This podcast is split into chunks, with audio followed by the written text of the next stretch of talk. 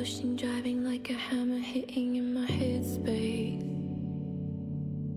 If this is a condition, it's sadistic, I would say. 这个世界太大，独立生活的节奏太快，不知不觉时间流逝，面容改变的时候，内心却不一定也长大了。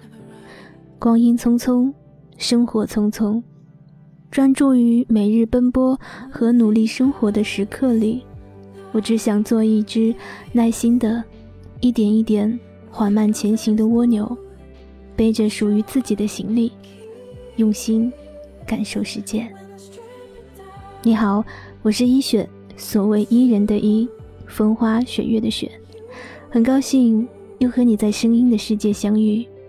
愿你的身边总有人对你温柔相待。更多的节目内容和配乐。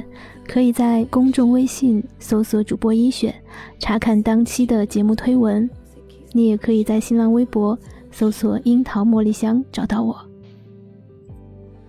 今天想要和你说的是，去年十月份我去尼泊尔的珠峰大本营的徒步之旅，期间手机基本上没有什么电或者用于拍照，没有太多的时间记录，只是零零散散的记下了一些日记。今天就把它们和你分享。第一篇，今天是到尼泊尔的第四天，徒步的第一天，在世界最危险的机场，写着大大的数字二十四的地方，俯冲向悬崖的跑道，在群山和云雾中显得特别扎眼。天气阴沉沉的。在很短的滑行之后，小飞机停稳在靠近一幢一层楼建筑的附近。这可能是最简陋的机场了吧？我们下了飞机，领取了行李，等待我们的挑夫到来。站在我们周围的大部分是等待领取工作的挑夫，他们的眼睛一直注视着我们这群刚刚到达的人群的举动。好在第一时间接到活，他们将一路拖着我们的行李，沿着我们徒步的路线，将我们的行李安顿在下一个营地，然后再到下一个。他们通常不和我们一起吃饭，总比我们走的要快一些。很多挑夫只是穿着拖鞋就可以在各种山路上穿行，他们习惯性的用一根大约一个手掌宽的带子固定好行李。把这根带子顶在额头前，用整个额头到脖子乃至颈椎的力气扛起行李，把行李托在背部，身体向前倾，保持着这样的姿势上下那些我们走到气喘吁吁、浑身是汗的山。第一天的大部分时间在长满树林、遍布小瀑布和溪流的山间行走，沿着用石子堆积的坡和台阶向上。踩着湿滑的石子台阶和烂泥向下，运气好，去到另一座山的路上会有长长的钢索吊桥，桥下是湍急的雪水融化而成的山涧河道，或者只是平缓的山坡和农地。第二篇日记。今天是到尼泊尔的第九天，徒步的第六天，我们准备去适应一下五千三的海拔。相比昨天的头晕，睡一觉以后的今天稍稍好了一些，依旧喉咙很痛。大约早上九点多，山谷里的雾气渐渐散去，阳光又开始肆虐似的满满占领了这片土地。休息间的歌不断地重复着尼泊尔的民族音乐，听上去像印度歌曲，让人有想要起来转圈跳舞的冲动，或者是 Oh Money Baby Home。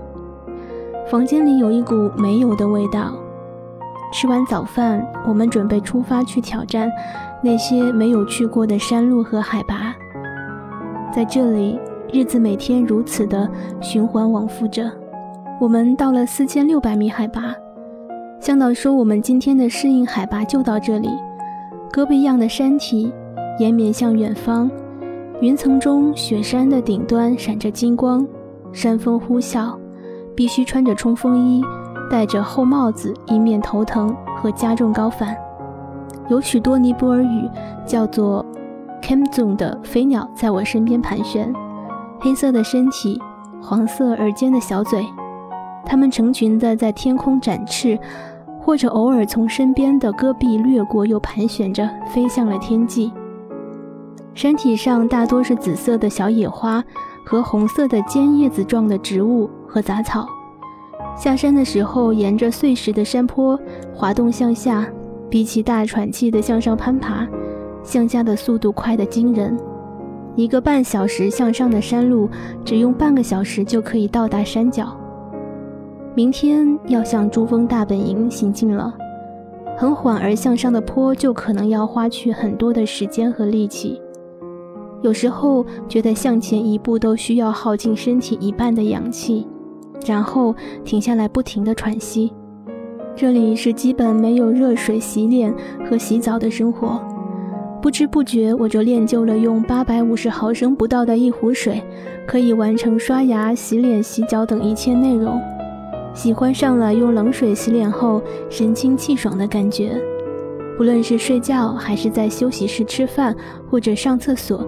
以及随便走走，总要戴着头巾包着耳朵，或者戴着厚厚的绒线帽子，以免不小心着凉。高反这件事儿完全融入了生活，然后消失不见，成就了那些在家里时绝对不会养成的各种古怪习惯，比如把头裹得像印度阿三，一身汗从里湿到外，全身的衣服仍旧裹着冲锋衣，戴着厚帽子。比如你要准备两套衣服，一套爬山的时候穿，反复的被汗水湿了又干；一套回营地换上，把自己裹得里三层外三层，像个粽子。营地的生活很枯燥，没有电视，没有流行歌，也没有可乐，一切耗电的设备都得从简。手机二十四小时的飞行模式，外放音乐是相当奢侈的事情。房间里除了电灯和床，什么都没有。窗外总是有直升飞机呼啸而过，捧着手机看照片是唯一有乐趣的事情。砍大山到兴奋的时候，也会喘不上气，就这么静静地躺在床上，看雾气降下，远处的雪山被云层覆盖，听着窗外雨声，等待着晚餐时间。下午雨后，天气放晴，坐在休息间里，透过方形的木格窗，看天空从蓝色慢慢变成墨蓝。晚饭后，裹着羽绒服抬头看，银河就在天顶，星星一闪一闪，充满眼睛。白天低头爬山，晚上仰头看星，这都是这些日子里让内心满足而强壮的事情。日记第三篇。今天是在尼泊尔的第十三天，徒步的第九天。两天没有时间记录。前一天一早到达了 Lubuch，之后下午直接向大本营进发。回来的时候满山雾气，天气几乎已经全黑，只有吼跳的一点点灯远远的指引方向。至今也没有弄清楚自己为什么要来 EBC。只觉得这或许是一件很酷的事情，在自己换工作的 gap 这段时间即将结束的时候，再做一件自己可能从来没有想过要做的事情，挑战一下自己原本的生活。站在终点站的时候，我也没有弄清楚自己为什么要来。徒步的行程还有两天就要结束了，有的时候真的走不动了，有的时候又不知道是哪里来的力气。有人说，如果你想获得一件从未拥有过的东西，就得做一件从未做过的事情。人在改变中，才能像一个有活力的人。我想，这或许就是我想要的尝试和收获吧。感谢收听今天的节目，我是一雪，所谓伊人的伊，风花雪月的雪。今天因为整理照片，录音的时间有点晚了，好在。约定的一百天，今天是第十三天。你可以关注我的公众微信号“主播一雪”，或者新浪微博樱桃茉莉香找到我，查看更多详细的内容和旅途当中的照片。那么，晚安，好眠。见星河，长路漫漫，烽烟残尽，孤影阑珊。谁叫我身手不凡？谁让我爱恨两难？到后来，肝肠寸断，幻世当空，恩怨休怀，舍吾黎明，留尘不改。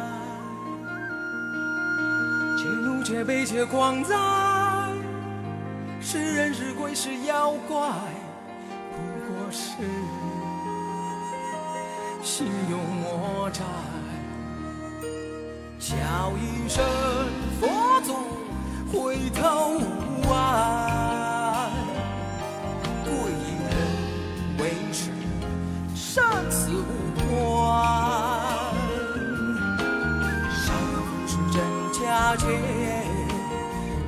三句不分，